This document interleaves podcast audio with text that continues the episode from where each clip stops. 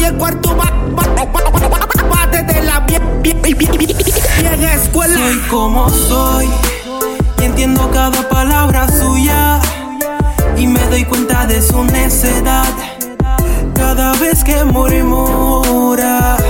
Soy como soy y lo digo sin complejo que por mis ganas reflejo que me he puesto un poco viejo,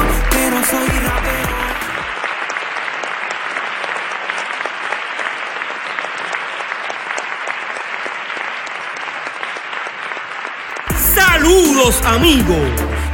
Queen Latifah nació el 18 de marzo de 1970 en New Jersey, Estados Unidos. Esta cantante, rapera y actriz estadounidense comenzó su carrera artística en el año 1988. Su talento y la excelencia de su trabajo la ha llevado a recibir importantes premios a lo largo de su carrera. Dana Elaine Owens es el verdadero nombre de la mujer más destacada del hip hop, Queen Latifah, la reina del rap. Hoy continuamos con nuestro viaje por el mundo y regresamos a Chile. De Santiago de Chile, con nosotros, Nalini.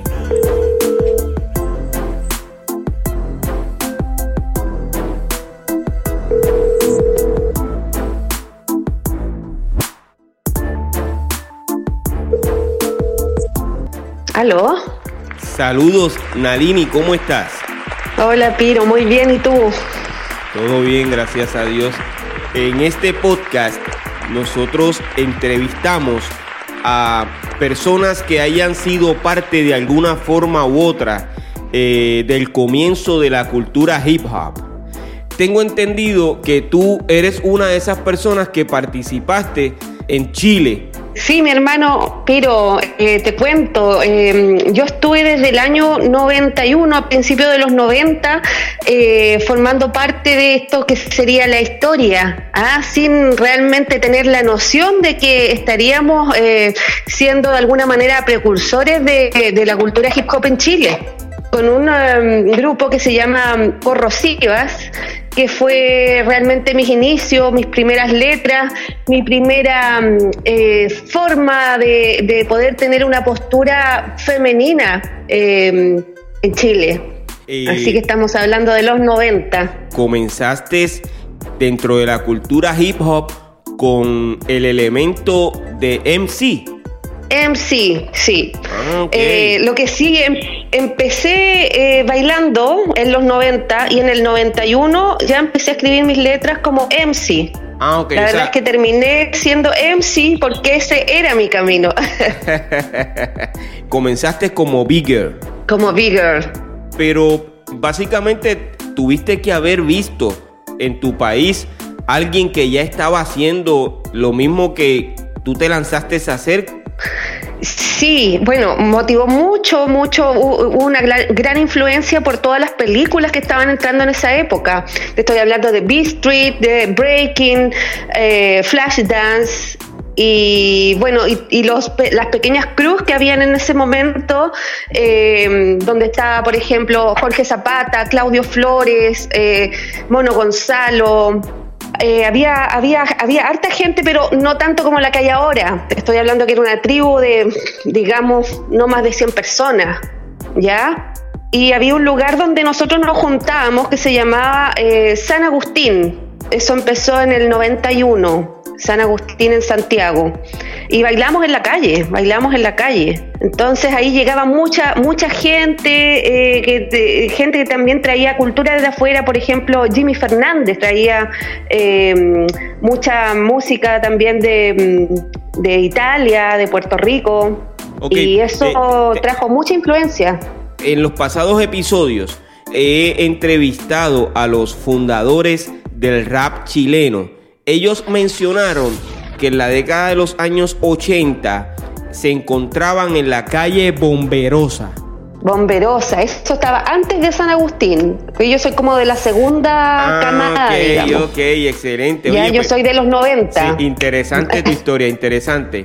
Sí, Es ahí donde llega el interés de comenzar a hacer tus primeras letras y, y ver de qué forma entras en el rap. sí, mira, eh, habían, lo que pasa es que había muy pocas mujeres, eran más hombres, eran el rap por sí acá entró muy, muy, muy de, de ellos, no, no de nosotras. Entonces eh, veía que había una, una gran brecha y bueno, incluso para cuando yo estaba bailando también eran pocas las mujeres. Eh, entonces habían cuatro o cinco mujeres, no habían más. Y en el rap, yo cuando escuché hip hop eh, con grupos como A Tribe Called Quest, eh, Public Enemy, eh, y así un sinfín de grupos que para mí me marcaron eh, en cuanto a, mm, al, al estilo, a la- a la- al estilo social también como Public Enemy, vi que a la mujer le faltaba mucho protagonismo, ¿ya? Eh, faltaba ahí un espacio para marcar y eso me empezó a gatillar en mi cabeza, yo necesitaba sacar este discurso y empecé a escribir mis primeras letras. Eh, me di cuenta también que, que las chicas que rapeaban no había, no había casi nadie. Eran, eran chicas que rapeaban en coros, eh, pero no habían solistas ni grupos. Eh, entonces eh, empecé a escribir mis primeras letras y a buscar a, a chicas que me pudiesen acompañar en este, en este camino. Y así fue como, como mm, pude encontrar algunas chicas que me empezaron a acompañar en el año 91 ¿ya? Y que todo esto fue a través de, de buscarlas yo por, por diarios, poner anuncios, necesito vocalistas para conformar grupo, y empezaron a acudir a este llamado porque ahí parece que habían muchas ganas de poder eh, realizar algo así. Y logré reunir a, a dos, tres chicas y ya se fue haciendo un poquito más, más grande y les mostré lo que yo tenía hecho, que eran algunas letras, eh, pistas ocupábamos de otros grupos, que eran grupos que nadie conocía, la verdad. Eran como música bien rara para lo que era el hip hop, porque yo tengo influencias que no son de como del hip hop clásico. Tiene que ver más con, con también con el hip hop, pero también con la electrónica, también con, con el jazz, con la fusión. Y empecé a, mm, a probar estas pistas, eh, eh, a cantar encima. eh, llegaron las chicas, hicimos ensayos y mágicamente esto se dio y nos abrieron las puertas para tocar en algunos circuitos de, de Santiago, en algunos lugares donde tampoco era hip hop porque no se conocía mucho. O sea, los grupos que habían eran grupos como, como Latin Post de la pose latina, Los Marginales ya, pero tampoco ah, era mucho. Entonces eh, se abrieron estos espacios y empezamos a tocar en algunos lugares como eh, muy underground, eh, donde se reunía gente que no eran puros raperos, habían punkies, habían rockeros, eh, y habían algunos breakers, habían muchos actores. Entonces eh, se armó como un ambiente muy, muy rico y muy, muy diverso. Y ahí tocamos un par de veces con, con las corrosivas, que fueron tres chicas, después llegamos a hacer cinco corrosivas. Y bueno, esto no, no, no tuvo mayor consistencia porque eh, no había mucho compromiso de parte de ella y yo estaba totalmente obsesionada con lo que quería hacer. ¿Ya? Y llega un momento en que me quedo, me quedo yo corrosiva sola ¿Y en qué año se rompió ese grupo? Eh, no, el grupo se rompió en el año 2000.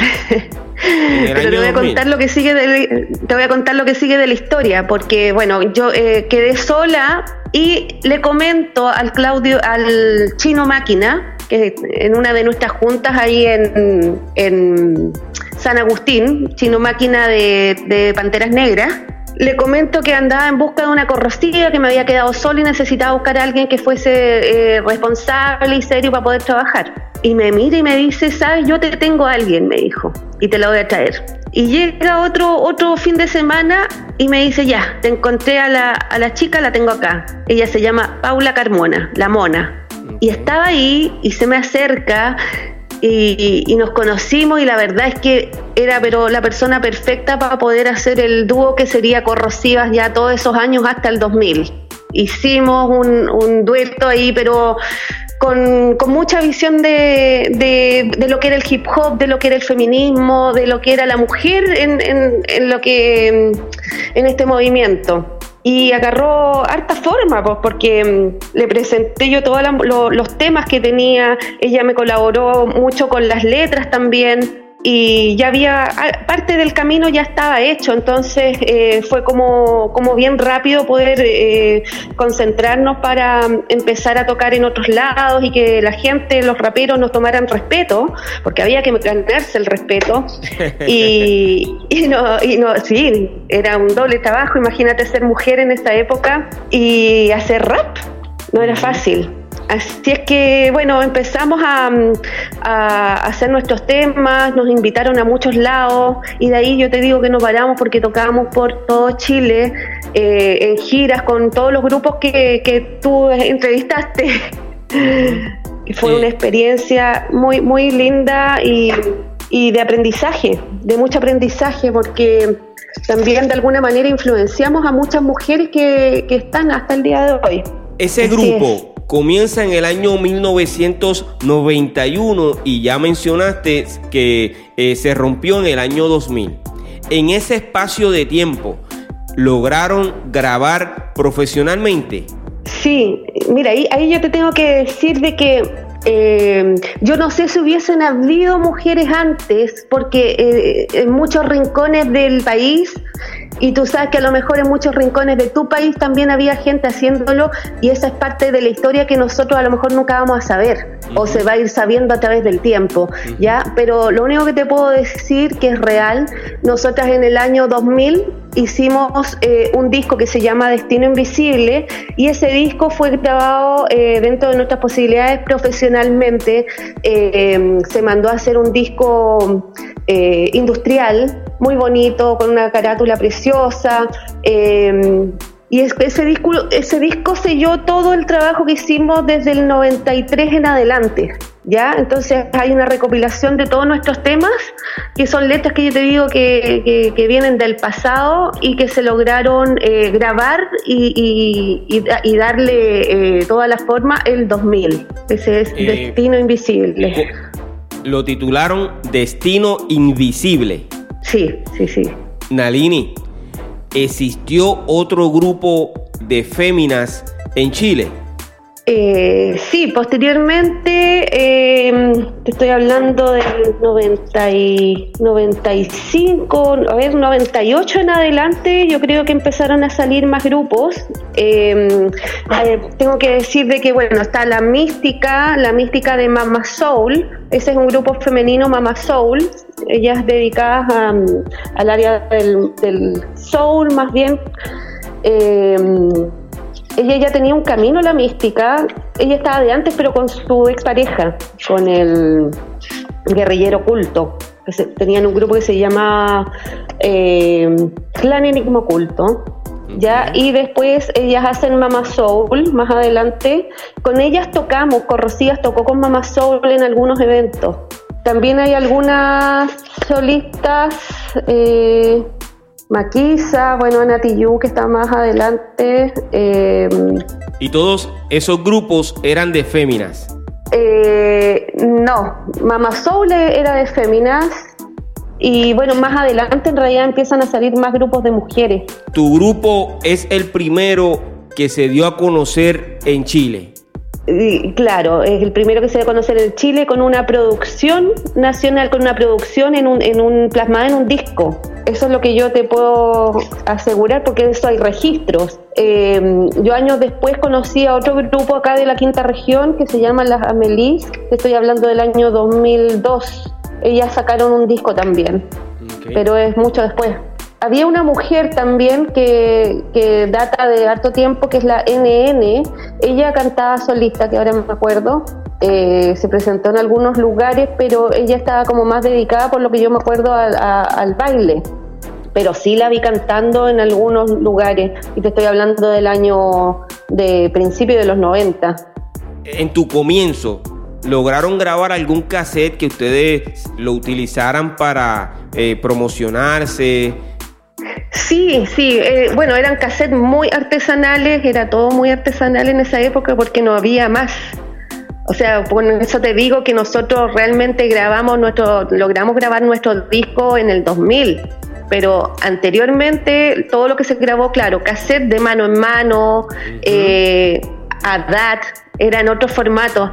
Eh, pero más que nada nosotros íbamos y nos presentábamos y éramos nuestras pro, era la verdad que siempre creímos en lo mismo y nos presentábamos y les cantábamos y, y le, le mostramos nuestro show en realidad y así logramos eh, tocar y movernos por todo Santiago, por todo Chile. Habían también eh, algunos medios, algunos medios que abrieron las puertas al hip hop, eh, como canales, canales de, televisión abierta, muy alternativos, que también dieron espacio. Entonces nosotras ahí también nos presentamos. También, ¿sabes qué? Nos sirvió mucho que mm, años después nos invitó Tiro de Gracia a, mm, a su disco Ser Humano.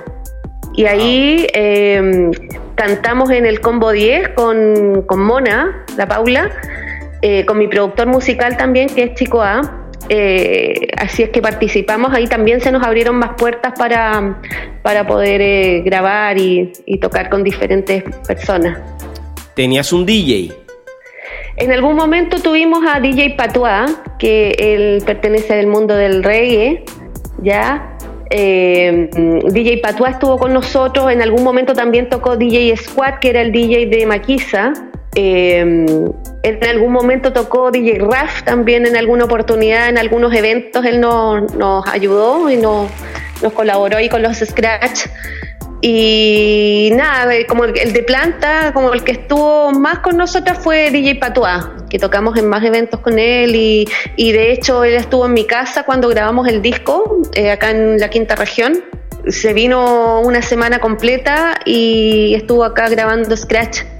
Así es que sí, fue con él con, con el que más compartimos en realidad. Y también conformaba el grupo eh, Chico A, Alex Saavedra, que es eh, productor hasta el día de hoy, es mi productor y es mi pareja.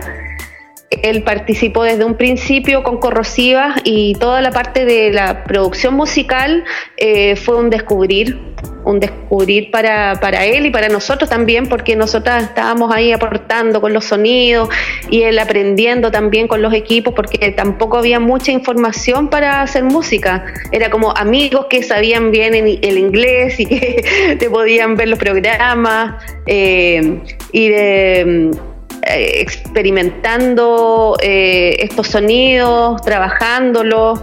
Em, fue totalmente una, un rap de experimento y de aprendizaje. Chico A, La Mona, eh, Carmona con las rimas y DJ Patois en, en los vinilos. Ya mencionaste que te presentaste en televisión, ¿cierto? Ajá. ¿En qué programa o en cuáles programas te presentaste?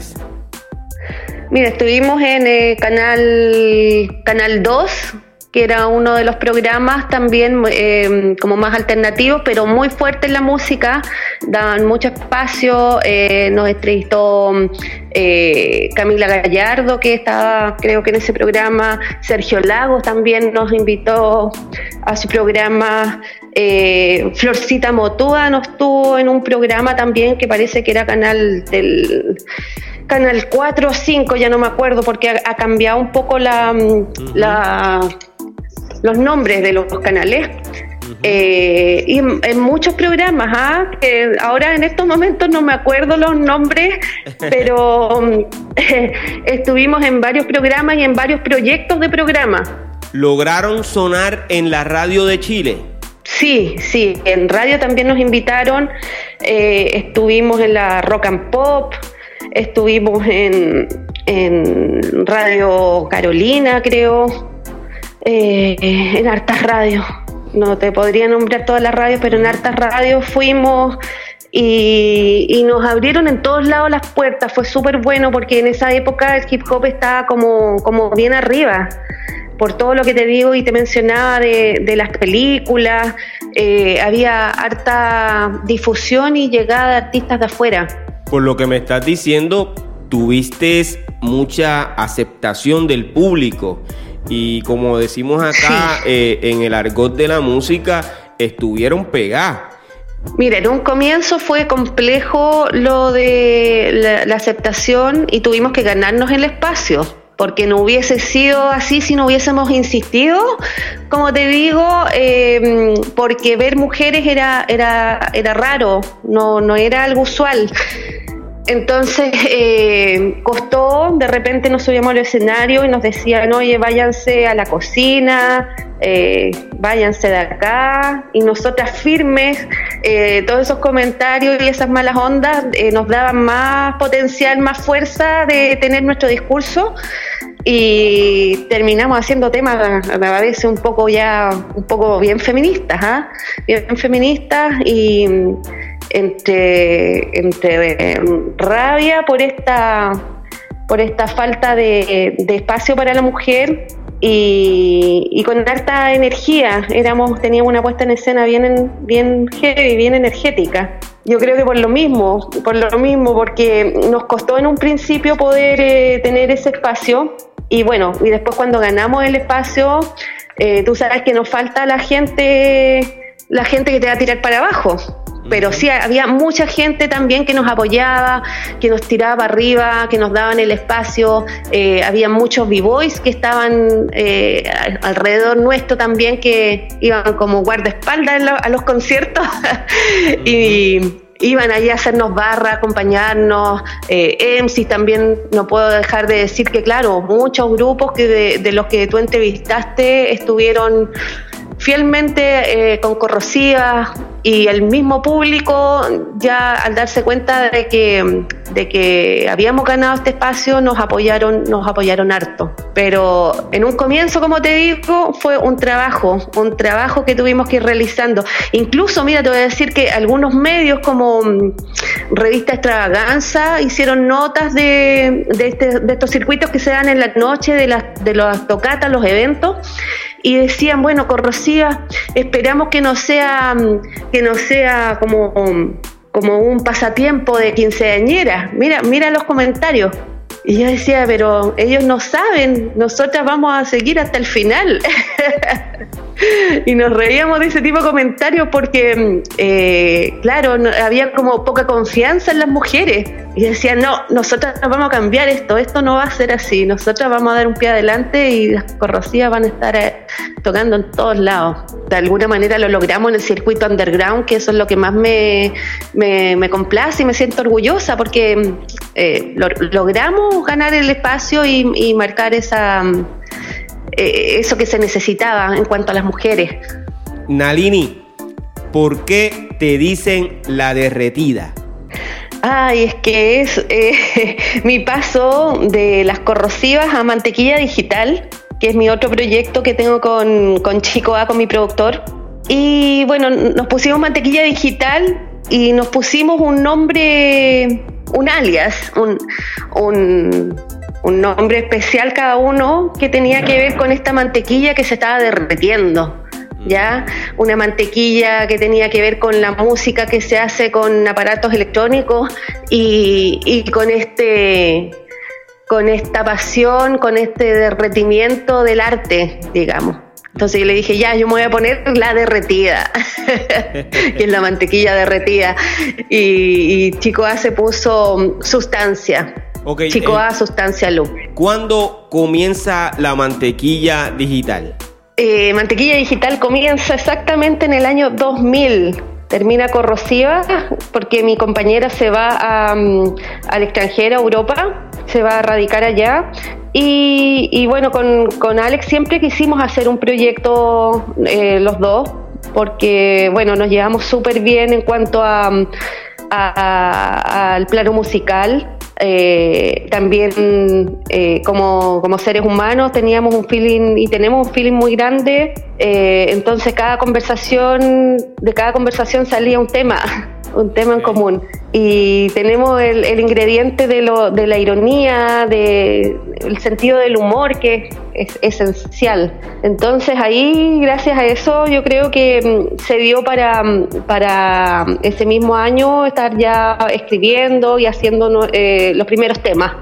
Y el, el 2002 El 2002 concretamos un disco que se llama Reponedores del Sentido, con hartos temas y con hartas colaboraciones. Te estoy hablando colaboraciones con Brasil, con España, con Bolivia, con hartos lados, sí, sí. Y es un disco como de 20 temas.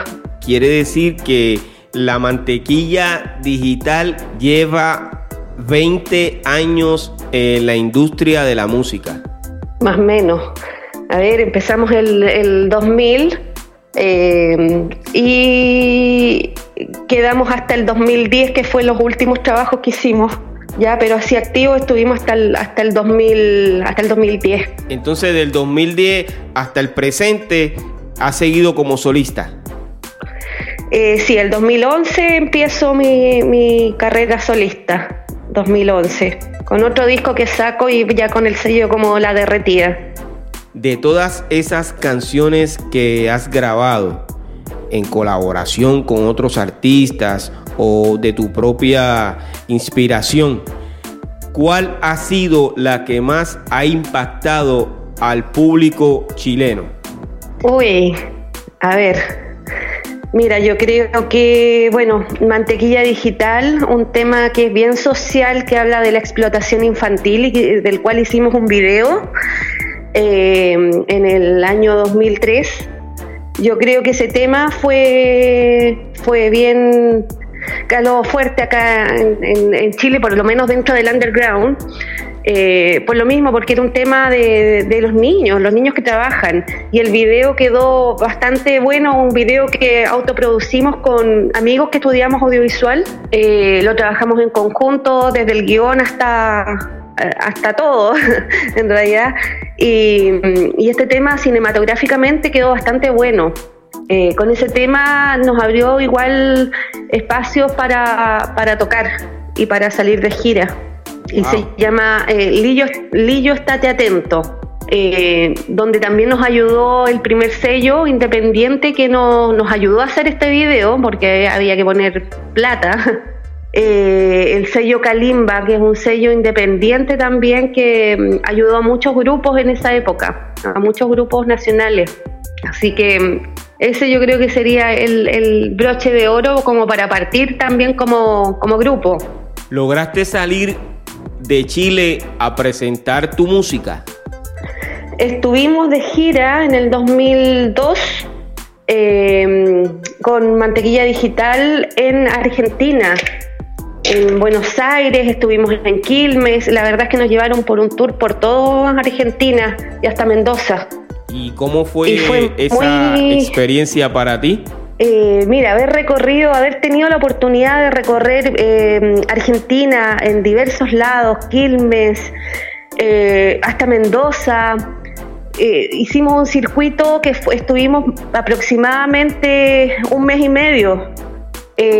Fue una tremenda experiencia enriquecedora porque nos dimos cuenta de que a diferencia de Chile es un país donde la cultura es primordial ya se nos abrieron las puertas en las casas de la cultura, donde hacen instrumentos, donde enseñan, enseñaban en esa época, estoy hablando del 2002, enseñaban en esa época hacer, eh, hacer talleres sobre programas, programas para hacer música. Eh, había mucho respeto a la hora de, cantar, a la hora de relacionarte con los grupos que habían. Entonces era un mundo totalmente distinto a lo de Chile. En Chile eh, eh, es complejo el panorama político, social. Eh, y cuesta mucho salir adelante con si tú decides hacer algo relacionado con el arte, porque no está ese, ese respeto, esa dignidad por, por, por lo que sea arte. Entonces, bueno, en Argentina eh, era totalmente distinto, nos llevaban a lugares donde hacían obras de teatro. Eh, de hecho, estuvimos eh, tocando en Cemento, un lugar donde han estado grandes artistas. Y yo andaba con mis discos de corrosiva, porque mm, todavía no sacábamos el disco Mantequilla Digital. Entonces lo pusieron en la vitrina. Imagínate que a mí ni siquiera me conocían, pescaron mi disco, lo vieron oh, che, lo vamos a poner acá en la vitrina donde llegan todos los artistas y yo creo que está hasta, hasta ahora debe estar el disco ahí. Así es que fue muy, muy gratificante, muy lindo. Conocimos a muchos grupos argentinos que nos abrieron los brazos, nos dieron oportunidades de grabar, grabamos con harta gente. Y yo creo que una de las experiencias más bonitas de, haber podido compartir con la gente de allá. Son muy, muy simpáticos, me alegra mucho muy eso. muy respetuoso. El público igual, ¿ah? Me alegra mucho eso y te felicito. Hay un refrán que dice que nadie es profeta en su propia tierra. Nalini, ¿cuál es tu nombre real? Nalini Galdames. Nalini Galdames hoy mejor conocida como La Derretida. Yeah, La eh, Derretida in the house. ¿Cuándo nace Historia de Pandemia? Irónicamente nace en la pandemia, porque estábamos eh, muy encerrados, eh, sin saber qué, o bueno, hasta, hasta ahora, sin saber qué va a pasar. Y, y también estancados, digamos, en la parte laboral todo se congeló por el asunto del, del, COVID. Entonces, eh, eh, se nos ocurrió eh, hacer algún programa, algo, algo para poder tener algún contacto social, ya porque como estábamos, estábamos confinados, ya con un poco de presión porque nos cambiaron la historia completamente se nos ocurrió hacer eh, estas cápsulas de programa donde colaboraran de cierta manera con la historia del hip hop chileno, de ser un, granito de arena para poder contar y desmitificar la historia. ¿Ya? Tal como yo te decía, yo no sé si fuimos las primeras como, como grupo femenino, pero mm, alguna vez o en algún momento se va a saber, ¿ya? Y la historia, todos los personajes tienen su historia, tienen su lado y está el lado B. Entonces, para, para mí era como muy importante eh, poder enriquecer este, este lado que está como vacío, donde la historia la cuentan algunos ¿ah? que se creen un poco de alguna manera dueños de la historia y, acá hay mujeres que están dentro de esta historia, hay, hay niños, hay, hay mucha gente que está comprometida y que trabajó mucho en esos años. Eh, y eso y eso es lo que pretendo, eso es lo que lo que quiero que, mm, que los invitados vayan contando su historia en torno al hip hop chileno y puedan armar este puzzle tan necesario, yo creo. ¿Cuáles son los nuevos proyectos de Nalini La Derretida? En estos momentos te cuento que eh, acabo de sacar un disco, eh, estoy enfocada en eso, un disco bien lindo que lleva también su tiempo. Eh, es un disco que se llama Súper Sólido y tiene que ver mucho también con el nombre del disco porque me he tenido que transformar en un súper sólido que es como un nuevo estado de la materia para, para seguir mi camino, para seguir de pie. Y, este disco tuvo un proceso eh, en el cual pasaron como tres años eh, que se demoró en la producción del disco, en conseguir algunos músicos que trabajaran. Y quedó muy, muy lindo, estoy muy satisfecha por el resultado de este disco.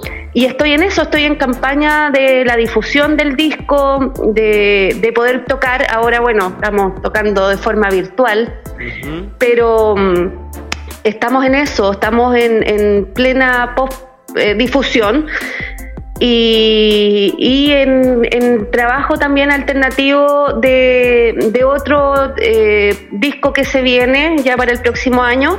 Y bueno, trabajando con el mismo productor musical, trabajando con músicos, trabajando con mis hijos. Eh, te cuento que mis hijos aparecen en, en este disco, ellos son músicos, guitarrista, bajista y compusieron dos temas de este disco.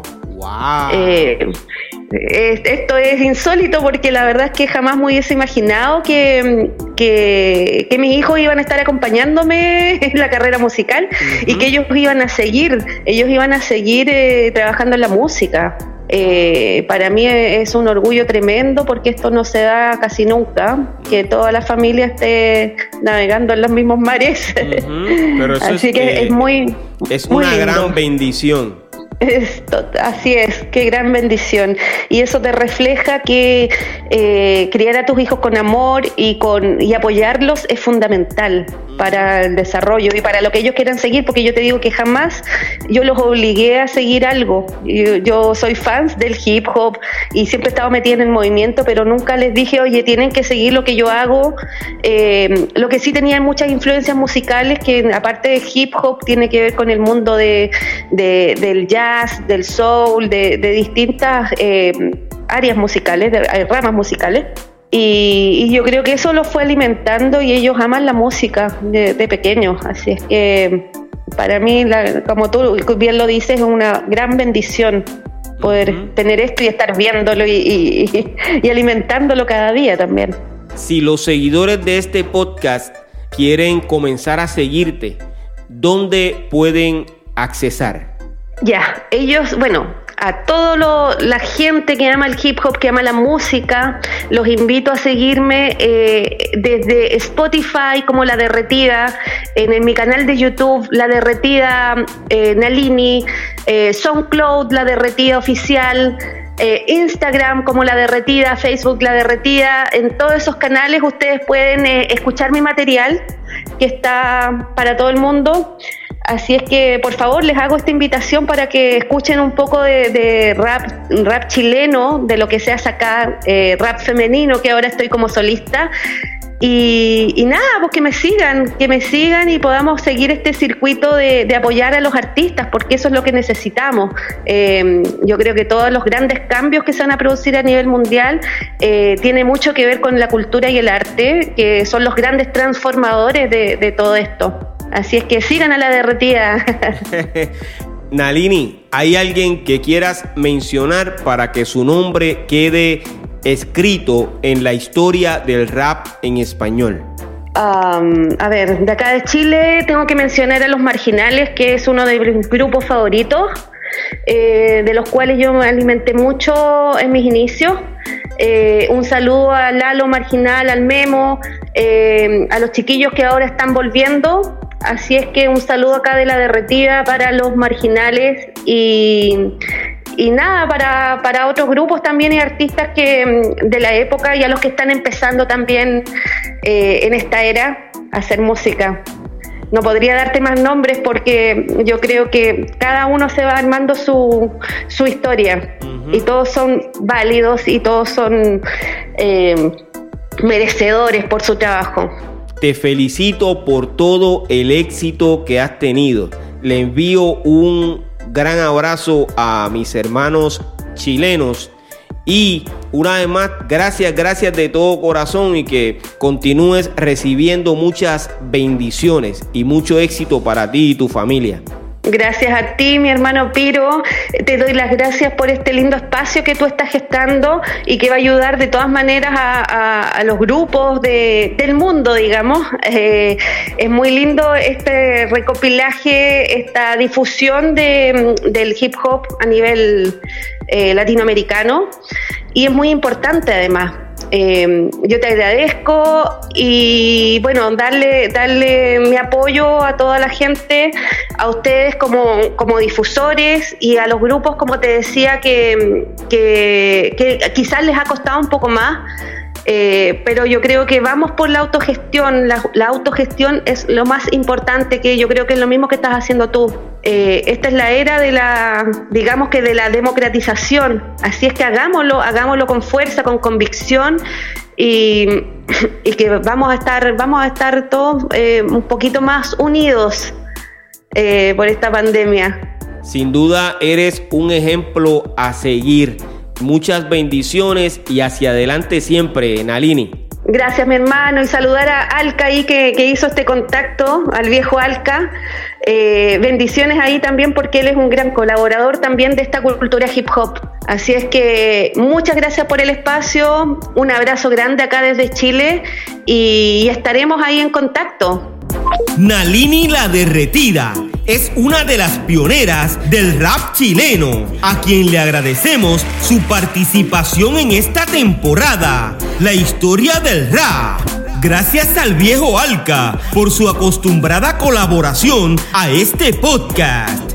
Continuamos documentando la verdadera historia del rap a nivel mundial. Invitamos a los pioneros a contar su versión sobre el nacimiento de la cultura hip hop en los siguientes países. Polonia, Alemania, Costa Rica, República Dominicana, Guatemala, Dinamarca, Francia, El Salvador, Nicaragua y Honduras. Gracias a todos por ser parte de la gran familia de PiroJM.com.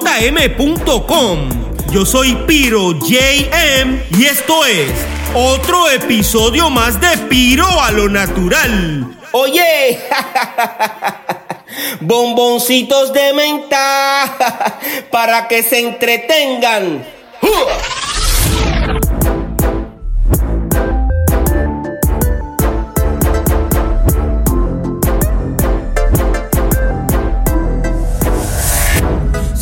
Como soy. Y entiendo cada palabra suya. Y me doy cuenta de su necedad. Cada vez que murmura. Soy como soy. Y lo digo sin complejo. Que por mis ganas reflejo. Que me he puesto un poco viejo, pero soy rapero